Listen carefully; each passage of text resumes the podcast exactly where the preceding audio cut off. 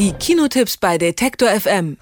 Und die kommen diese Woche von Patrick Walinski. Hallo Patrick. Hallo. Was hast du uns denn diese Woche mitgebracht? Ja, zwei Filme, einen Dokumentarfilm und einen Spielfilm aus Frankreich. Es ist, das sage ich gleich vorab, vielleicht nicht die beste Kinowoche des Jahres.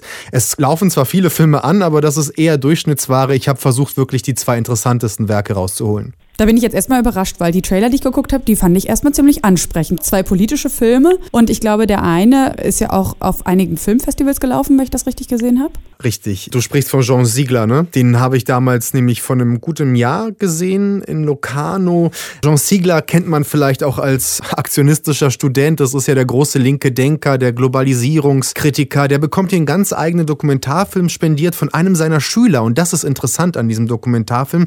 Nikolas Vadimov hat bevor er Film studiert hat, Soziologie bei Jean Siegler studiert. Und nach vielen, vielen Jahren kommt er nun mit der Filmkamera zurück zu seinem Lehrer und konfrontiert ihn mit den Realitäten und fragt ihn, Lehrer, diese gerechte Welt, von der du träumtest, Herr Siegler, die gibt es ja gar nicht. Und da nimmt er vor allem Beispiele aus sozial ungerechten Orten, vor allem Kuba. Kuba ist ja für Jean Siegler so ein Moment der Utopie gewesen, so eine Möglichkeit einer anderen Gesellschaft, einer anderen politischen Weltordnung, eine andere Idee vom Menschen. Und er kommt der Vadimov und fragt ihn, das ist ja aber nicht so gut gelaufen offen, hier sind die Menschen in Armut, werden unterdrückt, es gibt keine Redefreiheit, keine Pressefreiheit. Was tust du denn da? Und der ganze Film ist so eine Art Lehrer-Schüler-Dialog, wo der Schüler so ein bisschen abgefallen ist von den großen Theorien des Lehrers und trotzdem ist man ganz nah an dieser sehr enigmatischen Figur Jean Siegler und trotzdem hört man auch noch gerne zu, wie er eben von einer anderen Welt träumt. Das fand ich schon sehr interessant, auch wenn die Bilder dieses Dokumentarfilms jetzt eher Fernsehen sind und nicht das ganz große Kino. Und ist man am Ende dann aber nochmal eher äh, auf Seiten von Jean Ziegler oder ist man eher in der kritischen, in der kritischen Haltung seines Schülers verhaftet? Ja, ich würde da,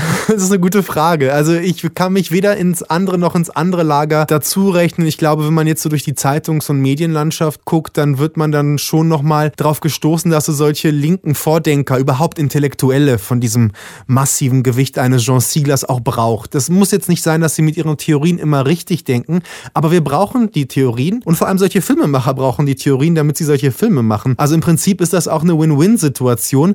Und ich fand es schon spannend zu sehen, wie diese Theorien dann quasi so einem Praxistest unterzogen werden. Also man lernt noch was dazu. Ich kann aber jetzt nicht sagen, dass man am Ende Zieglerist oder Zieglerianer wird. Am Ende muss sich jeder selbst durch die Welt bewegen, eben auch dieser Regisseur, was er am Ende auch nochmal für sich so ein bisschen rausarbeitet. Das fand ich auch noch so einen sehr schönen persönlichen Zugang an das ganze Projekt. Und wie sieht es mit dem zweiten Film aus? Ist ja kein Dokumentarfilm, sondern ein klassischer Spielfilm, in dem es um den Weg von zwei Mädchen in den Dschihadismus geht, richtig? Ja, äh, der Himmel wird warten von Marie Castine Mission Char. Es ist parallel erzählt. Das eine Mädchen, das ist schon beim IS. Die ist schon, da, damit fängt der Film auch an, wie eine Polizeitruppe in das Haus der Eltern stürmt.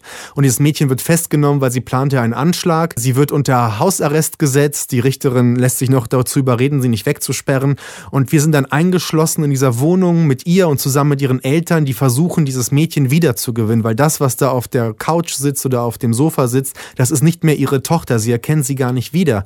Und dann gibt es das andere Mädchen. Das ist noch so eine, ja, Jean Sieglerianerin, würde ich sagen. Die hat noch so Weltverbesserungspotenziale. Aber wenn wir sie kennenlernen, ist die Sonja noch gar nicht dem IS irgendwie beigetreten. Sie lernt aber einen Jungen kennen. Und wie das nun mal so ist, verliebt sie sich in den und der ist so ein, ja, schon Extremist und der überzeugt sie langsam. Also im Prinzip erzählt der Film zwei parallele Geschichten. Die eine eines Mädchens quasi in die Radikalisierung hinein und dazu sehr schön auch als Gegenpol der Versuch aus dieser Radikalisierung herauszukommen, wieder zurück in das normale Leben. Und sowohl das eine als auch das andere ist ziemlich kompliziert. Ich fand es schade, dass der Film dann auch immer wieder so viel Wert auf die Eltern legt. Ich glaube, das liegt daran, dass der Film sich eben nicht traut, diese ganzen Mechanismen aufzudecken, die dazu führen, warum radikalisieren sich Jugendliche und wie kann man sie deradikalisieren. Das kann der Film vielleicht auch gar nicht leisten. Und so wird er immer wieder auch zu so einem Eltern-Kinder-Drama, wo die Eltern ihre eigenen Kinder nicht mehr erkennen. Also es geht mehr um die Fassungslosigkeit der Eltern oder beziehungsweise um die Fassungslosigkeit generell, dass junge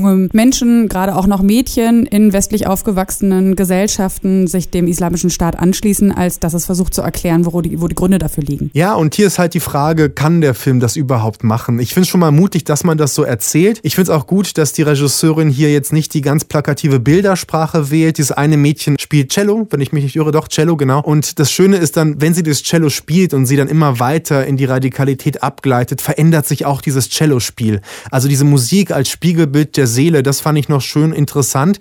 Und es gibt noch die Figur einer Deradikalisiererin. Das sind so ehrenamtliche Menschen in Frankreich, die versuchen, Jugendliche wieder zurück auf den Weg zu bringen. Die spielen sich auch selber. Also das sind Laien, die das im wirklichen Leben sind. Der französische Staat, das habe ich gestern noch gelesen, hat die ganze Unterstützung ihnen gestrichen, weil sie nicht davon überzeugt sind, dass das funktioniert. Also der Film ist schon an der Gegenwart. Das ist sehr ein gegenwärtiger Film, der versucht, das noch zu erklären. Und du hast vollkommen recht. Mädchen ist auch eine sehr interessante Perspektivverlagerung, weil meistens, wenn wir über die Radikalisierung sprechen, sprechen wir eher von jungen, arbeitslosen, enttäuschten, entmutigten Männern. Aber hier nochmal diesen Blick so über, ja, jugendliche Mädchen zu wagen, das fand ich auch sehr spannend. Das ist jetzt kein brillanter Film. Er hat seine Probleme, er hat zu viel emotionalisierende Musik am Ende, muss man auch sagen. Aber als Annäherungsversuch an dieses Phänomen, das uns wahrscheinlich noch sehr lange beschäftigen wird, leider, ist das doch schon sehr gelungen. Und ohne das Ende zu verraten, ist es denn ein klares Ende oder ein offenes Ende? Ja, es ist ein offenes Ende. Da muss man auch sagen, schön, dass die Franzosen an dem Projekt sitzen und nicht die Amerikaner oder die Deutschen. Die hätten dann natürlich sich für eine Seite entschieden. Und dann wäre das Projekt wirklich sehr problematisch geworden. Also nicht zwei Top-Filme, aber doch zwei sehenswerte Filme, vor allem dann, wenn man politisch generell oder eben auch aktuell interessiert ist. Vielen Dank, Patrick Wilinski, für das Gespräch. Bitte. Alle Beiträge, Reportagen und Interviews können Sie jederzeit nachhören im Netz auf detektor.fm.